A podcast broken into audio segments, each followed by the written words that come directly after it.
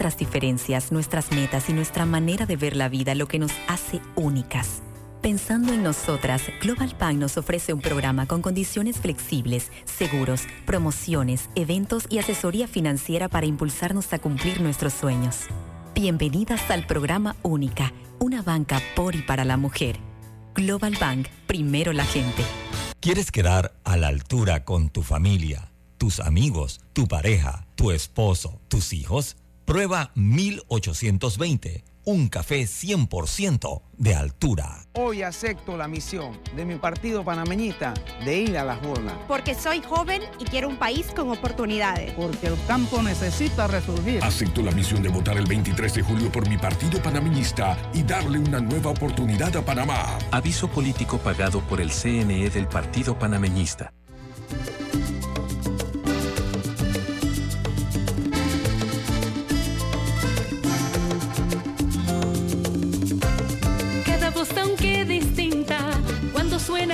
Patria, así se refuerza la democracia.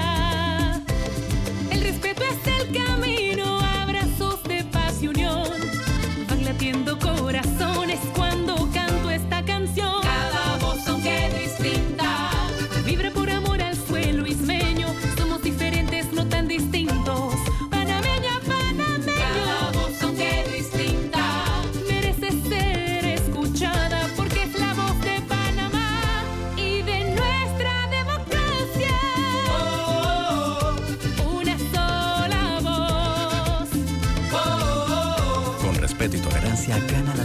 y gana la paz. Tribunal Electoral. La patria la hacemos contigo. En Panama Ports trabajamos en desarrollar estrategias de sostenibilidad que se caractericen por proteger el medio ambiente y mejorar la calidad de vida de las comunidades que nos rodean. En el Metro de Panamá nos mueve crear un mejor futuro. ¿Sabías que con la ampliación de la línea 1 hasta Villa Zaita, más de 300.000 personas estarán conectadas a ese futuro tan próximo y a todos sus beneficios? Metro de Panamá, elevando tu tren de vida. Amigos de Cambio Democrático, participa este 9 de julio en la gran fiesta electoral, nuestras elecciones primarias. Estaremos escogiendo los cargos a presidente, diputados, alcaldes y representantes. Acompáñanos desde las 7 de la mañana a 4 de la tarde. Tendremos más de 700 centros de votación. Verifícate en cambiodemocrático.org.pa, diagonal verifícate CD y sabrás tu centro de votación y número de mesa. Somos la fuerza que mueve el cambio. Aviso político pagado por el partido Cambio Democrático. Arrocísimo fortificado contiene hierro, ácido fólico, vitaminas y minerales para la mejor nutrición de tu familia. Búscalo en los mejores supermercados del país. Arrocísimo, el secreto del mejor arroz.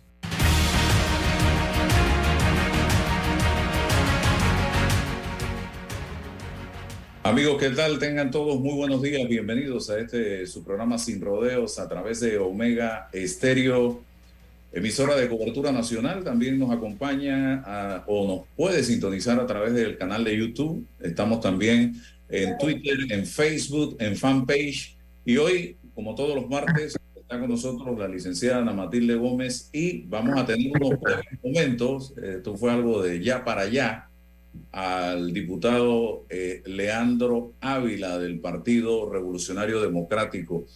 Eh, gracias, diputado, por aceptar nuestra invitación en la mañana de hoy. Sé que usted no cuenta con el tiempo suficiente para una larga conversación, sin embargo, eh, llama poderosamente la atención lo que es el tuit tuyo del fin de semana que ha generado un debate interesante. Eh, hace un momento lo escuché en otro medio donde decía algunas mesas se preñaron en el corregimiento Victoriano Lorenzo. La mesa 1217 tiene 50 votos de más sin firma. Mesa 1218 tiene 70 votos de más y sin firma. No basta con la compra de votos. La trampa está intrínseca en cada elección, o sea, ganar a toda costa. Tradúzcame eso al buen español de San Miguelito. Gracias Álvaro por esta oportunidad. Mira, en primera instancia quiero destacar la labor que hizo la Secretaría de Organización Electoral del Partido Sede Central. Luego que ellos hacen esta labor de organización, entiendo yo que ellos deben de traspasar las papeletas de votación a manos de la Junta Directiva del distrito, porque en todo el país la parte organizativa del PRD tiene su junta directiva por circuito, donde hay presidente, donde hay secretario electoral, donde hay secretario de organización, donde hay secretario de fiscalización, donde hay secretario de eh, finanzas. Entonces, ya una vez que esta labor se ha hecho, ya no es responsabilidad de la Secretaría General del partido, porque se supone que en las áreas de organización debe velarse para que los procesos sean transparentes. Sin embargo, ¿qué sucede? Antes ya que se diera la votación, se vio muy marcada la falta de interés de los miembros de la dirección del partido en San Miguelito de permitirle a todos los candidatos tener representación en las mesas. Lo negaron, no lo permitieron, solo querían la gente de ellos que controlan el partido en San Miguelito.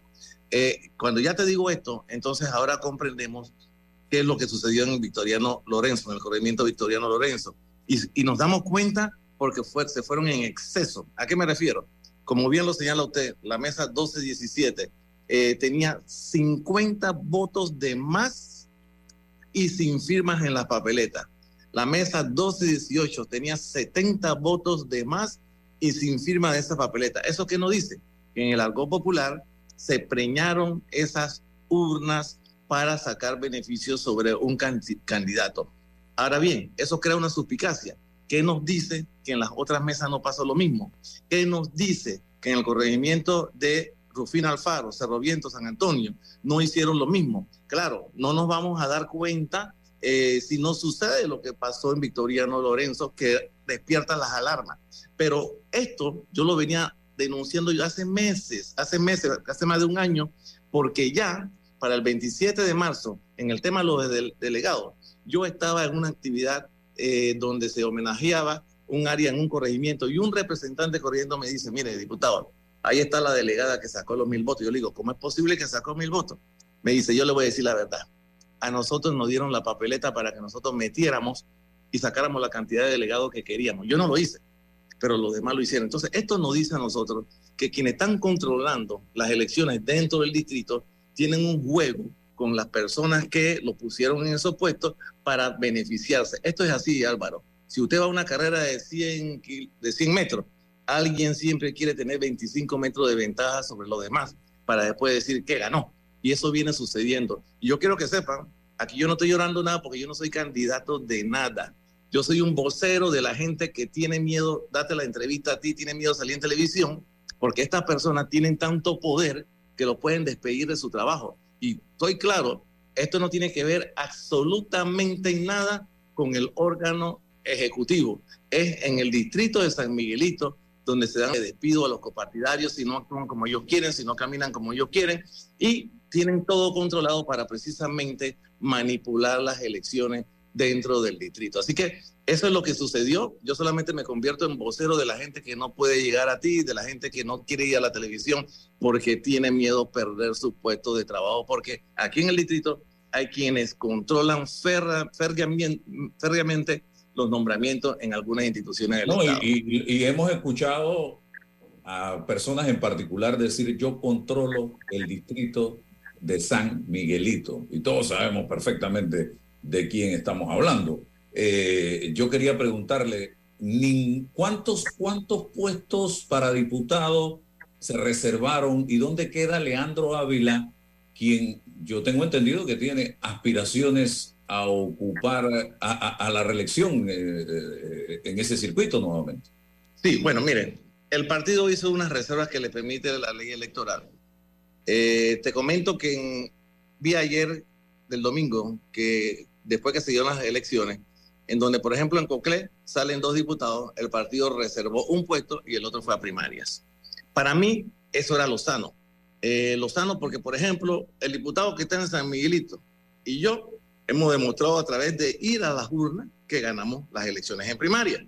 Pero ahora, cuando hay siete reservas, entiendo yo que una o dos son para las alianzas, entonces te quedan cinco puestos si tú querías hacer reserva, lo lógico era que estos dos diputados, mi persona y el, y el otro, fueran los reservados, porque su like era que es del PRD y ya se fue por lo independiente. Entonces, para que los otros que aspiran y la membresía del partido que aspiran pudieran tener la oportunidad de estar en la papeleta a través de ganárselo en una primaria. No, lo que se hizo fue reservar los siete puestos. Si tú me preguntas a dónde quedo yo, yo no sé. Yo no sé porque eso va a ser decisión del CEN y CDN. Eh, de repente yo pensaba que yo debería ser, por ser diputado y haber ganado cuatro primarias, el número dos en la papeleta, que es la posición que yo me gané electoralmente. Eh, pero de repente yo no sé si quedo en la papeleta de cuarto, de quinto, de sexto, o no quedo en la papeleta porque esa es decisión del CEN-CDN. ¿Cuántas personas deciden CEN y eh, CDN? En el CEN son 10 miembros y los CDN creo que son 27. O sea, estamos hablando de que 37 personas deciden esto. ¿En un circuito de cuántas personas? Eh, bueno, en un circuito... PRD, ¿De cuántos PRD? De 55 mil miembros del partido. Y yo te lo digo, Álvaro, yo te lo digo, yo no tenía ningún problema de ir a primaria porque yo sé que volvía y ganaba, porque una de las cosas que yo he hecho es preservar mi equipo. Yo no maltrato a mi equipo, yo no intrato a mi equipo, yo no le exijo a mi equipo cosas que no pueden hacer.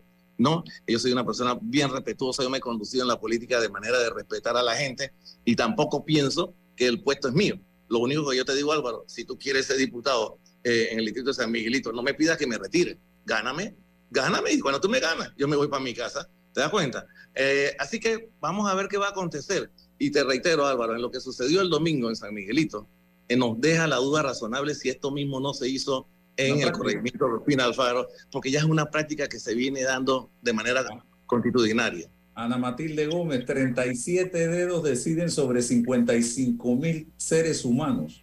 Y no solo esto, los saludos al diputado Leandro. Saludos, eh, Ana Matilde. Sí, oye, es que esto es, esto es, y a los oyentes, Álvaro, buenos días, formalmente ya, óyeme, es que el clientelismo está ganando un terreno que es impresionante no cabe duda que el PRD demostró lo que siempre demuestra, que ellos tienen la capacidad de movilización que no tiene prácticamente ningún partido. Pero a costa de qué?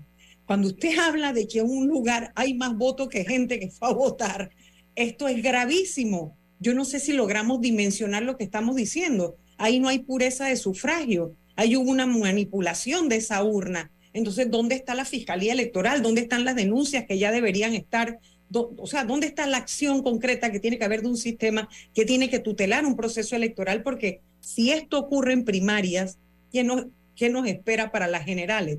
Pero además, si eso pasó allí, pasa en todas las primarias, pasa en todos los partidos, pasa, o sea, hay una descomposición del proceso electoral porque eso que llaman controles, esos que controlan lo que es una mutación tóxica que ha acabado con la, con la pureza del sufragio porque lo que significa es que saben exactamente cómo torcer elecciones. Entonces, ¿cómo uno puede creer que legítimamente ha ganado quien sea que ha ganado? No se puede. Y por eso, y por eso, Ana Matilde, yo era de la tesis, y no ahora, yo vengo como ya, mira, esto viene sucediendo desde la elección pasada, porque el poder económico que tienen estos grupos aquí en San Miguelito, eh, compran hasta la voluntad de la misma gente que designa el Tribunal Electoral. Ya ha pasado, eso viene desde la elección pasada, ¿te das cuenta? Entonces, por eso es que yo decía la necesidad de que en el país hiciéramos una legislación para preservar la papeleta de votación, como sucede en la gran democracia, porque yo lo he vivido en una misma acta. Con, con, el mismo número, me encuentro con tres actas del mismo número con resultados diferentes. Claro, y, eso le han otra ¿Cómo es, la manera, ¿cómo, es la, manera de cotejar la voluntad popular? La manera de cotejar la voluntad popular es irnos a la papeleta pero no, dicen que no, que esto no se podía. Bueno, al final del camino, la preocupación mía también es que en las elecciones que vienen, para mí van a ser unas elecciones muy reñidas y que cómo verificamos, cómo cotejamos con las papeletas, pero no hemos querido legislar en esa materia porque los magistrados del Tribunal Electoral tienen otra teoría de esas cosas, ¿no? Pero es que tú sabes mejor que yo que es que en el Tribunal Electoral a veces hay bolsones de nombramientos que vienen de los propios partidos. O, a ti se te olvida aquella imagen que vivimos nosotros. Yo estaba ahí sentada en la Asamblea como diputada, la forma en que un diputado arremetió contra un magistrado del Tribunal Electoral y, oye, cualquier exceso de tolerancia es falta de dignidad. Pero ¿qué hace que un magistrado se aguante semejante descarga innecesaria, fuera de lugar, irreverente, irrespetuosa?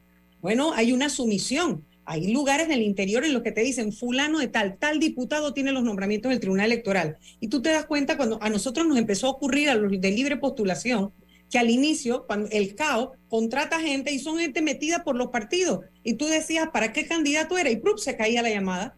Lo que pasa es que lo empezaron a hacer tan burdamente que todo el mundo empezó a levantar la voz. O sea, cositas como esa. De verdad que hay un proceso electoral que está muy enturbiado, que da poca confianza. Por ahí hubo algún analista político que entrevistaron hace poco que decía que no había que atacar al tribunal. Esa es la mejor reserva que pueden tener los magistrados para no hacer nada. Eh, realmente hay un problema de fondo serio y es que ha habido una, como quien dice, una mutación tóxica que ha convertido la política en un ente de criminal. Y hay localidades, hay regiones, hay sectores del país en que el crimen domina, domina el control de la, de, en torno a las elecciones. Y, y la gente hasta para salir a votar tiene hasta miedo. Eso no puede seguir pasando. O sea, ¿cómo ponemos freno a esto? De verdad que, que yo no, de, no sé, en este momento yo no sé cuál sería la solución eh, para un como la, la ley, la ley la democracia del PRD se ha perdido realmente la democracia del partido. Lo que pasa es que yo no puedo hablar del PRD en el 100%. Es que en San Miguelito tenemos una situación muy especial en donde a una o a dos personas se le ha dado el exceso de poder que los funcionarios que están nombrados en las diferentes instituciones temen contradecir cualquier aspecto porque los mandan a votar. Yo no tengo ese poder. Yo soy diputado, pero yo no tengo ese poder ni lo quiero tener. Pero ese es el tema. Por eso que yo no puedo hablar del, del PRD. Es que lo que estamos viviendo en San Miguelito es un control férreo para favorecerte tú. ¿Te das cuenta? Entonces, mira, yo acabo de venir hace una semana de México, eh, en donde la COPAL, la Conferencia de los Partidos Políticos de América Latina, supervisó las elecciones a gobernador en el Estado de México.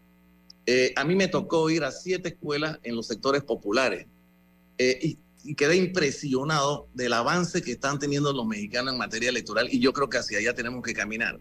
Yo fui a, la, a los centros de votación y la gente votaba normal, no había una sola persona identificada con suéter ni gorra de los partidos políticos. No había aglomeración de nadie jalando el voto para aquí o para allá. Eh, la gente iba y votaba hasta en familia, la gente llevaba a sus niños a ir a votar.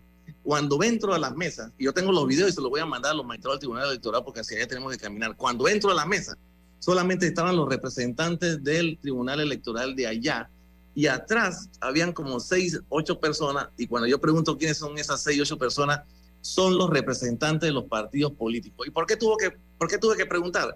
Tampoco estaban identificados con ningún color, pero ahí estaban el del PRI, ahí estaba el de Morena, ahí estaba el del PRD. Mira, eh, me llenó tanto de satisfacción porque podemos decir del Estado de México lo que quiera, pero ellos están tratando de construir un proceso democrático más transparente, más, más democrático, y no se ve lo que se vio aquí en la escuela, la escuela aglomerada de gente que ni siquiera vota ahí, carros que tú no puedes ni transitar, gente quebrando votos, es decir, que si la persona va con una posición a votar, te ofrezco 75 dólares para que vote, a otro que le ofrecen 60 dólares para que se ponga en el suéter. Bueno, eso no lo vi en ninguna de las siete escuelas y quiero que sepa que después del cargo de presidente de la República, los cargos de gobernador, en especial del Estado de México, es el cargo más importante y qué decencia en la votación y qué transparencia. Y yo tengo los videos, se los voy a mandar a los maestros del tribunal porque hacia allá tenemos que caminar. Tengo una pregunta, y disculpa Leandro que te quite mucho tiempo.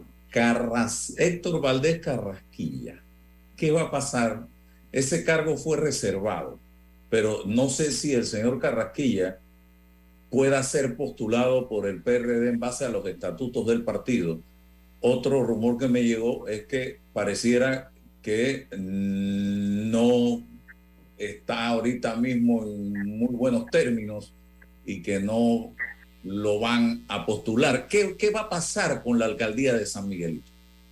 Bueno, la verdad desconozco. Yo tengo muy poca relación con este caballero.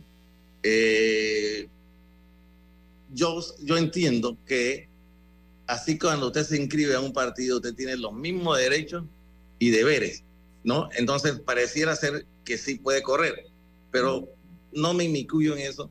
Yo tengo una posición muy especial sobre el tema de la alcaldía. Yo he venido exigiéndole a la alcaldía que le rescinda el contrato a Revisalud, empresa inoperante, ahora ha puesto como excusa que no recoge la basura porque dice que la delincuencia no lo deja entrar a los barrios. No, yo puedo llevar Revisalud afuera en el borde de San Miguelito, donde tampoco recogen la basura. O sea, es una empresa incapaz y que ha sido tutelada por el actual alcalde porque no le exige rendición de cuenta. Entonces yo me mantengo a distancia. No sé qué va a pasar en esa alcaldía. Estamos hablando hoy con un hombre que quizás, dependiendo de 37 personas, no aparezca en la papeleta el 5 de mayo. O aparezca de quinto y sexto. Porque como no hay proceso de primaria, eh, no sé cuál va a ser la técnica que se va a usar. O, no, o aparezco de quinto sexto, que no es lo justo, porque los que me pondrían por arriba no tienen la experticia ni nunca han ganado una elección primaria. Porque yo sí he ganado cuatro elecciones primarias. Y, Álvaro, y, Leandro, había otra propuesta que tenía Leandro en su momento y era la de la segunda vuelta. Y las elecciones primarias del PRD demuestran la importancia de que aquí se le dé el valor que corresponde al voto en blanco y al voto nulo. Porque esas personas que anularon ese voto no lo anularon por ignorancia. Y el voto blanco sumado a ese tiene un peso importante. Entonces, ¿dónde está la victoria real de una persona que tiene como contrapartida una cantidad de adversarios que votaron por identificándose por otros candidatos y, y los votos que fueron en blanco? Entonces, de verdad que hay mucho análisis que hacer aquí y mucho trabajo pendiente del Tribunal Electoral en cuanto a la docencia y preservar la pureza del sufragio. Aquí hay mucha depuración que hacer porque además esto nos va a llevar a escenarios de violencia como lo que ya se vivió. Porque cuando usted dice un activista que se está dando cuenta porque el propio candidato o el partido lo ha capacitado para saber eh, vigilar el voto y se da cuenta de las irregularidades, bueno, el apasionamiento puede llevar al desborde o, o ese compromiso con su candidato lo puede llevar al desbordamiento de las emociones y por eso se vieron todos esos actos de violencia, porque claro que hay gente que dentro de toda, todo lo que está ocurriendo eh, se da cuenta que hay manipulación del voto. Entonces, ¿cómo hay un pronunciamiento ya? La Fiscalía Electoral, ese, ese aletargamiento de la Fiscalía Electoral nos tiene a todos desesperados. Mira, Ana Matilde, usted tocó un tema que yo no toco, pero voy a aprovechar este programa para decirlo así.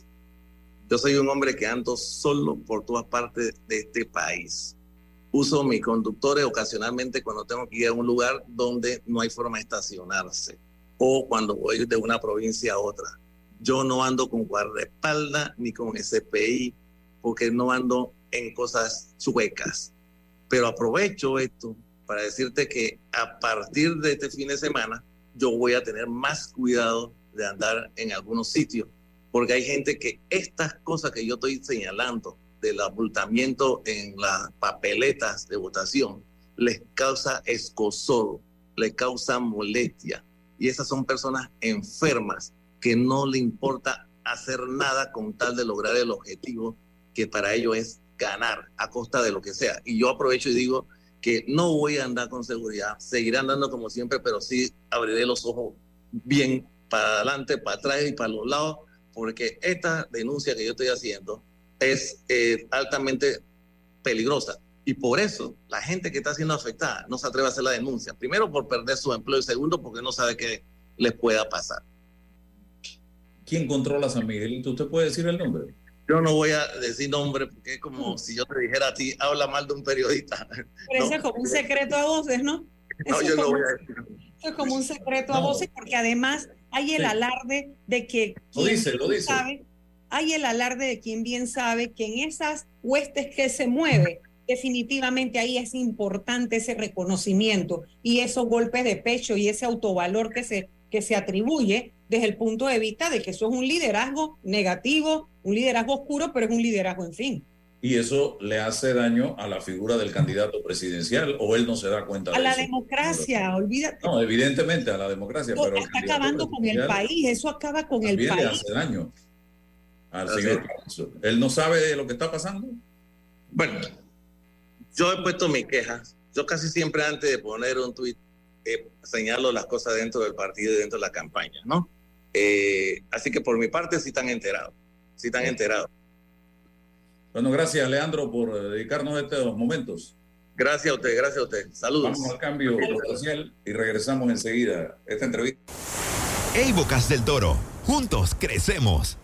Porque las bicicletas son muy comunes en la isla. El proyecto de mejoras incluye una ciclovía para así garantizar espacios más seguros para los ciclistas. En los 28 kilómetros de obras, hasta los animales fueron tomados en cuenta. Para ellos hay cruces de fauna que les permitirán ir de un lugar a otro evitando el peligro de los autos. Todas estas rutas harán que Isla Colón sea un lugar aún mejor para vivir y visitar. Con el progreso de Bocas del Toro, juntos crecemos. Ministerio de Obras Públicas, Gobierno Nacional. Bueno, me voy a comer con una estrella. Mm. Espérate, ¿y tu esposa sabe? Claro, ella sabe que la estrella del sabor es American Star. Y por eso en la casa comemos delicioso. American Star, el tasajo, jamón, chorizos y embutidos más suaves, económicos y con el sabor que le gusta a todos. ¡Oh! ¿Me invitas a conocer esa estrella? Busca la estrella roja y azul American Star, la estrella de tu cocina. Contamos contigo para defender la voz de todos los panameños en la elección general de 2024, como don Rafa. Vea, yo fui el primerito en inscribirme como miembro de mesa en mi pueblo. Oh, ahora soy el responsable de contar cada voto de mi gente. Inscríbete tú también en tribunalcontigo.com o en cualquiera de nuestras oficinas en todo el país. Eso de ser productor y miembro de mesa es un compromiso berraco, ¿yo? Tribunal Electoral. La patria la hacemos contigo. Hoy acepto la misión de mi partido panameñista de ir a las urnas. Porque soy joven y quiero un país con oportunidades. Porque el campo necesita resurgir. Acepto la misión de votar el 23 de julio por mi partido panameñista y darle una nueva oportunidad a Panamá. Aviso político pagado por el CNE del Partido Panameñista. Con De Una, todo es más fácil. Envía y recibe dinero de celular a celular. Comparte gastos dividiendo cuentas de cena, cumpleaños y otras celebraciones. Y planifica tus eventos creando colectas de dinero entre amigos. Descarga el app Banca Móvil y activa De Una. Caja de Ahorros, el banco de la familia parameña. Déjate llevar por la frescura del pollo melo. Panameño como tú. Déjate llevar por la frescura del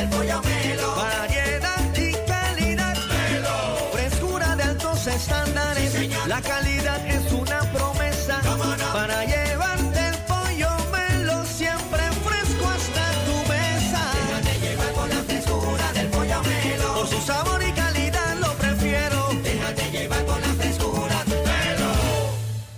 acepto la misión de mi partido panameñista de ir a las urnas. Porque soy joven y quiero un país con oportunidades. Porque el campo necesita resurgir. Acepto la misión de votar el 23 de julio por mi partido panameñista y darle una nueva oportunidad a Panamá. Aviso político pagado por el CNE del Partido Panameñista. Conectamos con una sonrisa, con un adiós, un hasta pronto y un sentido de aventura.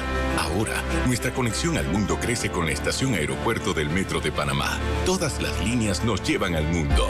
La estación aeropuerto nos une más. Metro de Panamá, elevando tu tren de vida.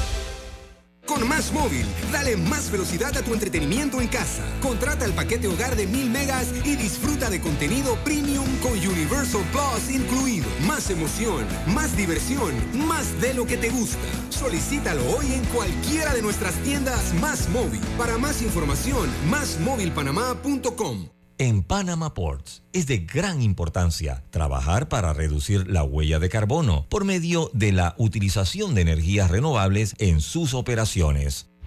Darien está por transformarse. El proyecto de la nueva carretera de Yavisa a Pinogana está en marcha para impulsar la economía local, generar empleos, apoyar la mano de obra local, mejorar el acceso a la provincia de Darién y darle calidad de vida a la población. Además, este proyecto incluye la construcción de dos puentes, uno sobre el río Tuira y otro sobre el río Chucunaque, algo que ha sido esperado por los darienitas desde hace muchísimos años y ahora por fin será una realidad.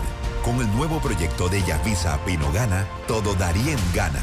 Ministerio de Obras Públicas, Gobierno Nacional. Hoy acepto la misión de mi partido panameñista de ir a las urnas. Porque soy joven y quiero un país con oportunidades. Porque el campo necesita resurgir. Acepto la misión de votar el 23 de julio por mi partido panameñista y darle una nueva oportunidad a Panamá. Aviso político pagado por el CNE del Partido Panameñista. Esta es una cuña del nuevo Gili Cabango. Y te debería decir lo que tiene el auto, pero mejor te digo lo que le cabe. Le caben siete pasajeros, para cuando la familia se hace grande. Le caben todos tus trips y muchas aventuras. Le caben las entregas de ese emprendimiento que te pide espacio. Le cabe toda la tecnología, seguridad y comodidad que no entran en cualquier carrito. Si la vida se te queda chica, es momento de crecer. Nuevo Gili Cabango. Conócelo solo en Bahía Motors. Quiero pagar mis deudas. ¡Quiero viajar! Quiero remodelar mi cocina. Tú tienes el plan, nosotros el préstamo personal. Solicita el tuyo en nuestras sucursales y con el desembolso te regalamos 250 balboas en una cuenta de Navidad. Caja de Ahorros, el banco de la familia parameña. Promoción válida del 15 de mayo al 31 de agosto de 2023. Términos y condiciones en cajadeahorros.com.pa. Copartidarios, juntos volveremos a la Asamblea por un Panamá mejor. Vota Fulo Linares, casilla 4, circuito 84 para diputado. Fulo Linares,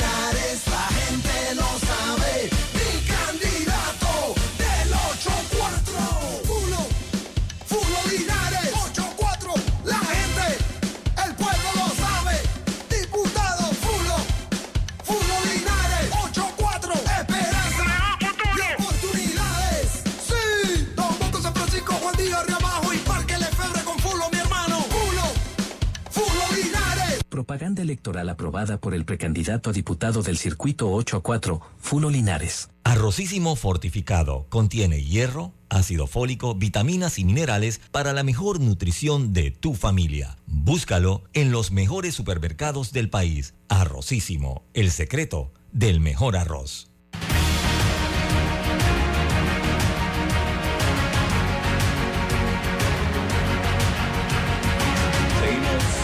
Seguimos con la señal de Omega Estéreo. Quiero que pongamos dos audios. Benicio Robinson el domingo y acto seguido Martín Torrijos ayer, respondiendo a ver, prácticamente a lo que decía Benicio Robinson. Adelante. Eso lo dice por el señor Martín Torrijos. Bueno, si usted quiere decir que es por Martín Torrijos, por él mismo, porque la verdad que la maleantería y la, eh, gozo, eh, el gozo de estar en el gobierno parece que todavía no lo ha perdido. Ahora viene a, rescatar el partido que abandonó por 15 años. Esa es la maleantería de un sinvergüenza, que le digo yo que sea más varón y que hubiera corrido en el PRD y no como un cobarde ahora en el Partido Popular. Vamos con Martín Torrijos, que ayer en 24 segundos dio una respuesta prácticamente a lo que decía Benicio Robinson. ¿Por qué regreso? ¿Por qué soy candidato? Porque están destruyendo nuestro país. Los jóvenes no encuentran empleo. Las mujeres están desprotegidas. Nuestros viejos no pueden perder su jubilación. Esto no funciona y no hay excusa que valga. Tenemos que recuperar Panamá. Ya lo hicimos y lo volveremos a hacer. Por eso regreso. Esperanzas Martín. Y esto no es una cuña, esto es simple y sencillamente algo que está atado una cosa de la otra. Eh, Martín Torrijos ayer planteó esta respuesta y eh, Benicio Robinson hizo la crítica el día domingo. Eh, yo tendría como periodista, si tuviera a Benicio enfrente en ese momento y lo escucho hablar de maleantería, a mí me hubiese gustado preguntar, y creo que no estoy cometiendo ningún delito con lo que voy a decir, señor Benicio Robinson, ¿en qué se invirtieron casi 30 millones de descentralización en Bocas del Toro, de la descentralización paralela? Señor Benicio Robinson, ¿tiene usted nombramientos en la actual administración del, del- gobierno PRD? ¿Qué pasó, señor Benicio Robinson, en signo de interrogación, con el escándalo de los bates con supuestos sobrecostos? También como periodista, si lo hubiese tenido enfrente, me hubiese gustado preguntarle, ¿recibió usted dinero de partidas circuitales en el periodo 2009-2014? En concepto de qué se invirtieron los millones de dólares si la respuesta es afirmativa, ¿dónde fueron invertidos? Y otra pregunta, señor Benicio, ¿está mejor hoy Bocas del Toro que hace 30 o 35 años cuando usted comenzó su caminar político por esa provincia? Pero hay que hacer las preguntas. Al señor Benicio Robinson que habla así abiertamente de maleantería. Y pregunta Además, también, Álvaro, pero además habló de gusto del poder, pero él tiene 30 años allí. Entonces, yo no sé, o sea, ¿con qué, qué autoridad moral es esa? La verdad es que hay que ser muy cínicos para, para referirse a temas en los que todavía no hay explicaciones, en el tema de pandeportes y otros que ha habido, que, que realmente las explicaciones no satisfacen una sociedad que demanda transparencia en la gestión pública, ¿no? Una sociedad que además en su propio circuito electoral está cooptada, porque ahí ha habido, ha, ha habido momentos en los que él ha estado a punto de no ganar. Y cuando uno ata cosas como esa con el, la narrativa de Leandro hace un ratito, de que hay diputados hay líderes, es- él es el presidente del partido, ¿no? Que hay líderes del partido que controlan esos que controlan esas elecciones a partir de prácticas como preñar las urnas. O sea, usted, a ver, ¿en qué mente ingenua puede preguntarse uno que si eso pasó en San Miguelito no pasó en otras áreas? ¿Verdad? O sea, o sea, ¿con qué ingenuidad política puede uno pensar que se comportan solamente así en San Miguelito? O sea, esa práctica no la conocen en ningún otro lado. Por favor. Entonces, esto es bien preocupante y yo creo que es una denuncia muy seria que la Fiscalía Electoral, pero ¿qué esperanza puede tener uno frente a los acontecimientos? O sea, uno llega al momento en que, y, después se preguntan por qué hay pueblos que se van a las armas, por qué hay pueblos que se van a la calle, por qué hay pueblos que terminan rompiendo con las reglas eh, y, y rebelándose ante todo. Pero es que cuando tú llegas a un, a un nivel de frustración, porque las instituciones como tal no funcionan, porque la institucionalidad se ha perdido, porque aquellas instituciones de control que deberían funcionar están dominadas también por quienes controlan el poder político. Entonces uno dice, entonces bueno, la pregunta del chavo, ¿no? ¿Cómo es la cosa? ¿Quién podrá salvarnos? Uno lo dice así en, en tono de broma, pero realmente es muy doloroso. Álvaro, es muy doloroso. Y uno participa del proceso político porque uno cree que todavía es- este país es rescatable porque hay muchas cosas positivas, por- que estamos al punto de no retorno, o sea, estamos así. De, mira, mira, mira esas encuestas, que algunas son amañadas, sabemos que manipulan hasta... Las encuestas es un tema de manipulación que es vergonzoso, pero de alguna manera reflejan algo y uno en la calle también escucha cuántas personas se sienten reflejadas con una persona que ya no solo en casos en Panamá, mira las publicaciones de España respecto a todo lo ocurrido en el gobierno del presidente Ricardo Martinelli. O sea, ¿cómo es posible que haya personas que piensen que nos puede volver a gobernar? ¿Qué, qué, qué están esperando? O sea, ¿qué quieren darle licencia para qué? Para que termine de llevarse todo lo que, lo que están dando cuenta los periódicos de los otros países donde hay procesos andando, los de aquí mismo, ¿ah? las auditorías de aquí que dan cuenta también de las coimas, sobreprecios, etcétera. Entonces uno dice, pero Dios mío, uno está luchando contra Goliat, ¿qué es esto? Y hoy salió en la prensa una noticia que deben verla, deben verla y que tiene que ver con coimas en la transacción del colegio Javier. Vean. Eso Sí. es otro escándalo más, distinguidos y oyentes. Tengo, eh, licenciada, a un invitado internacional. eh, se trata de David Zaranga, director de diplomacia digital de la Cancillería de Israel. ¿Por qué? Porque eh, es parte eh, de este simulacro que se está desarrollando a partir de hoy eh, 13 hasta el 16 en Panamá, un ejercicio muy interesante en el que eh, todos de una u otra manera debemos estar pendientes, atentos de lo que va a pasar allí. No lo Eh, escucho. eh, ¿Me está escuchando? Mis audífonos le funcionarán, no son de iPhone, pero Eh, No, señor la- David, la ¿me conexión escucha, mala. David? Eh, parece que no me está escuchando. Señor David, ¿me escucha? Estamos en vivo en este momento a través de Omega Estéreo. No me está. ¿Me está escuchando? Eh, parece que no me escucha. Pero eh, voy a pedirles acá que, ah, que salga y entre nuevamente. Para precisar lo que dijiste, él está, él es parte, ellos son parte del el, el- ejercicio. Israel del ejercicio del simulacro del ataque cibernético. de sí, lo que se va a estar realizando en el día de hoy en cuanto a atención y manejo de desastres en función de eh, educar a la población panameña. Yo pensé que eran el, ajá, porque creo que va a haber simulacros de distintos tipos de ataques o de desastres, ¿no? Sí, exactamente. Él es asesor principal de política exterior del presidente del Estado de Israel desde octubre del 2014, o fue hasta el 2019. Eh, ha sido asesor de medios sociales en el Departamento de Asuntos Públicos de la Cancillería de Israel y trabaja como cónsul de medios y Asuntos Públicos en Nueva York, portavoz adjunto en el Ministerio de Relaciones Exteriores de Israel en Madrid y viceembajador en Rumania. Así que vamos a ver eh, qué información nos suministra en este momento eh, don David, que el tiempo es oro, lo tenemos en este momento eh, ya nuevamente. ¿Nos escucha don David? Ahora sí. Ahora sí, ok.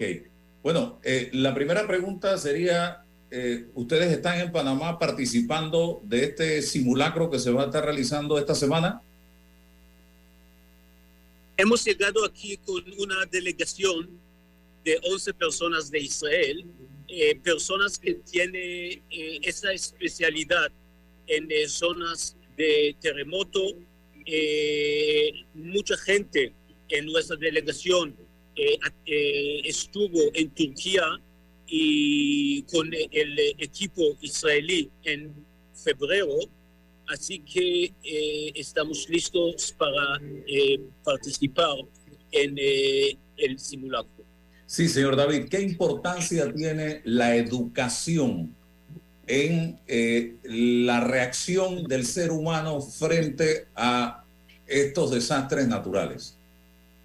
Eh, perdóname, no lo puedo escuchar. Voy a intentar ir a un sitio mejor y le llamaré en cinco minutos porque hay aquí muchas personas y un ruido que no puedo eh, escucharle.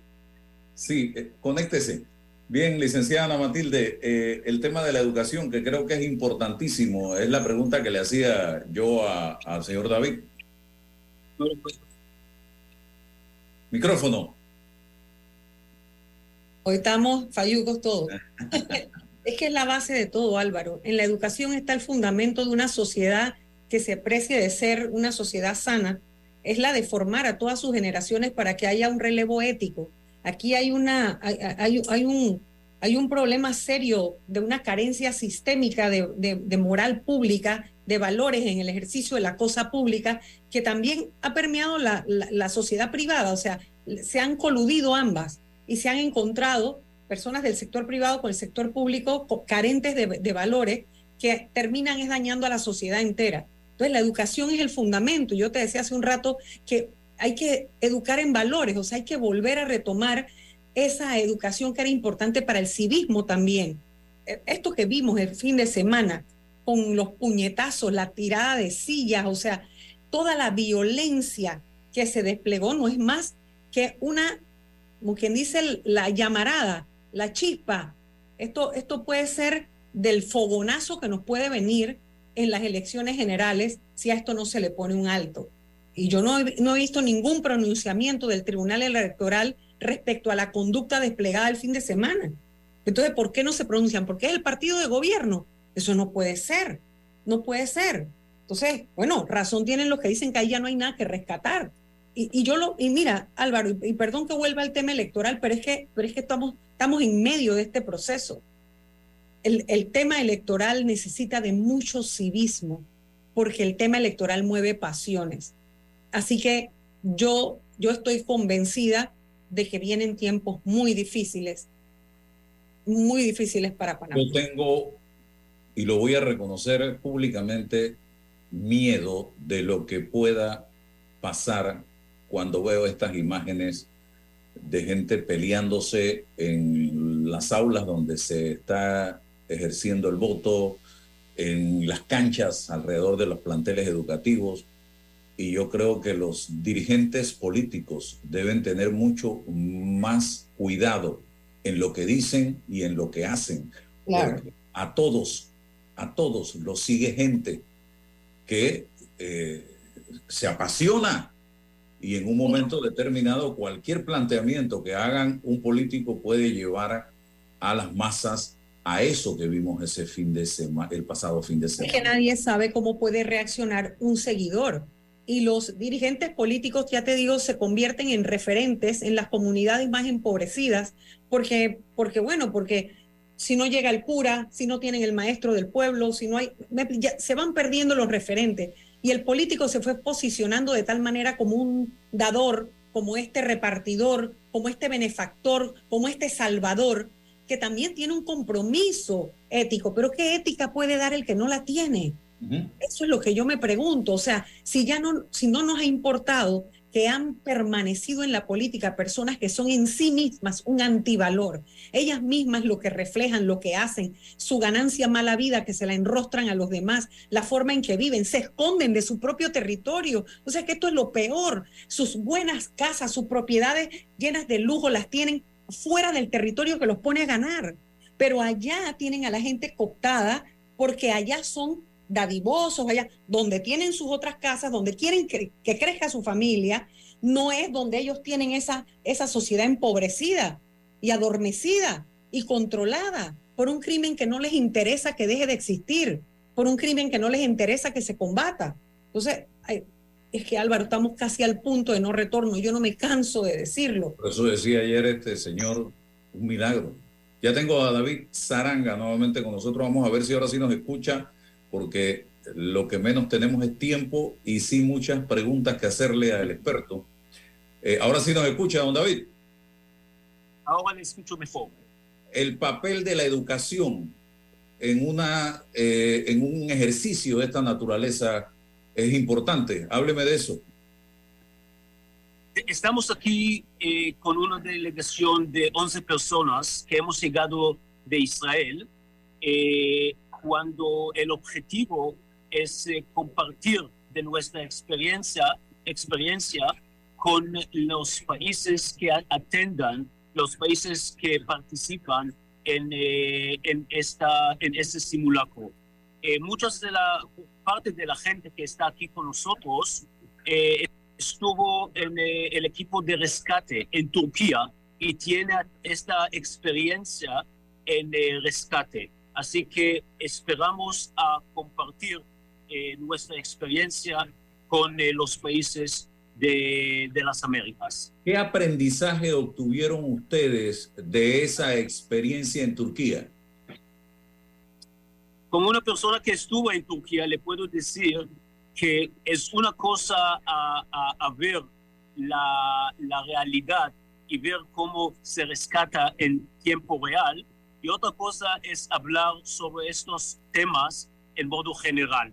Eh, hay muchas cosas que eh, la- la- la- las autoridades, las diferentes autoridades, tienen que saber qué hacer.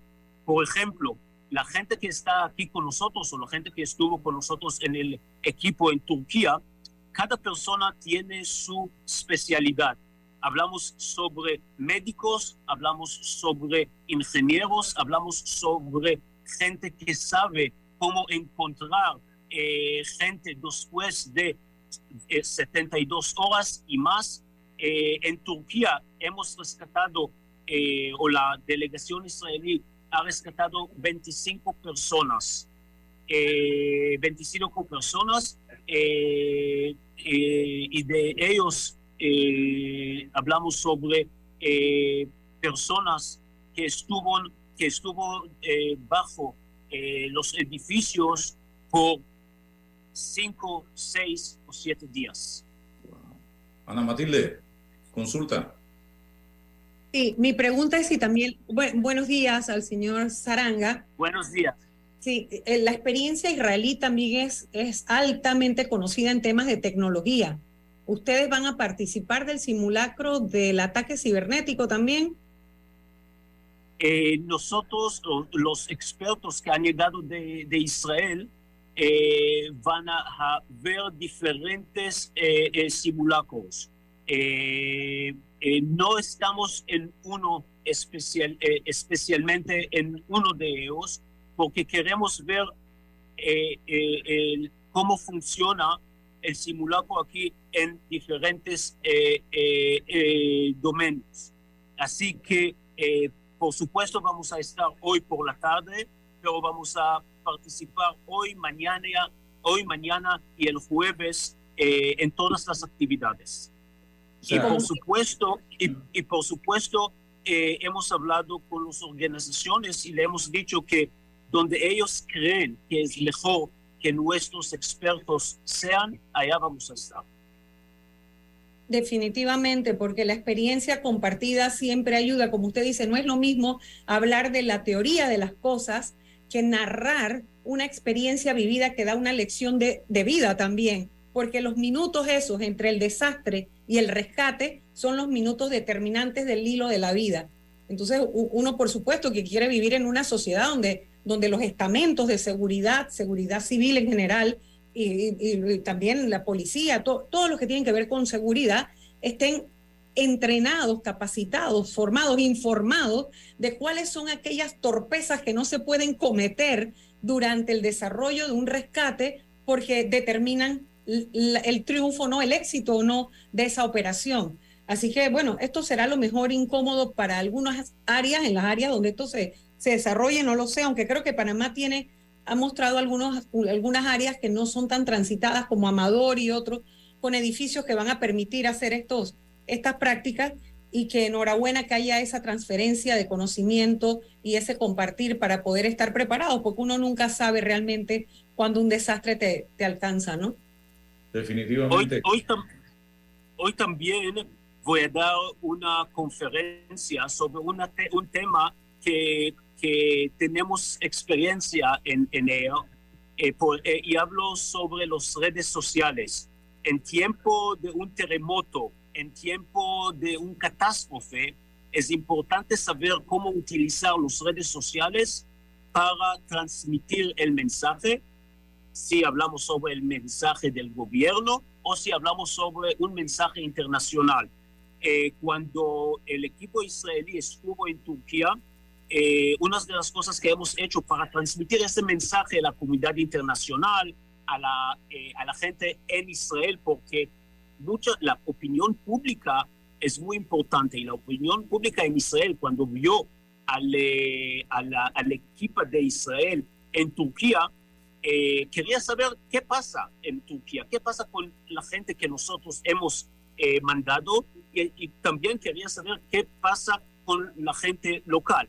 Así que eh, a través de nuestra experiencia en ese dominio y la actividad que hemos hecho en Turquía, voy a compartirlo con la gente aquí en una conferencia, porque como he dicho al principio, nuestro objetivo es ver cómo podemos compartir nuestra experiencia con la gente de, eh, de las Américas. Oiga, y usted ha dicho, perdón, perdón Álvaro. No, eh, importante destacar que siempre nos protegemos en aquello de que Panamá, que en Panamá nació Dios, pero en Panamá es vulnerable a huracanes.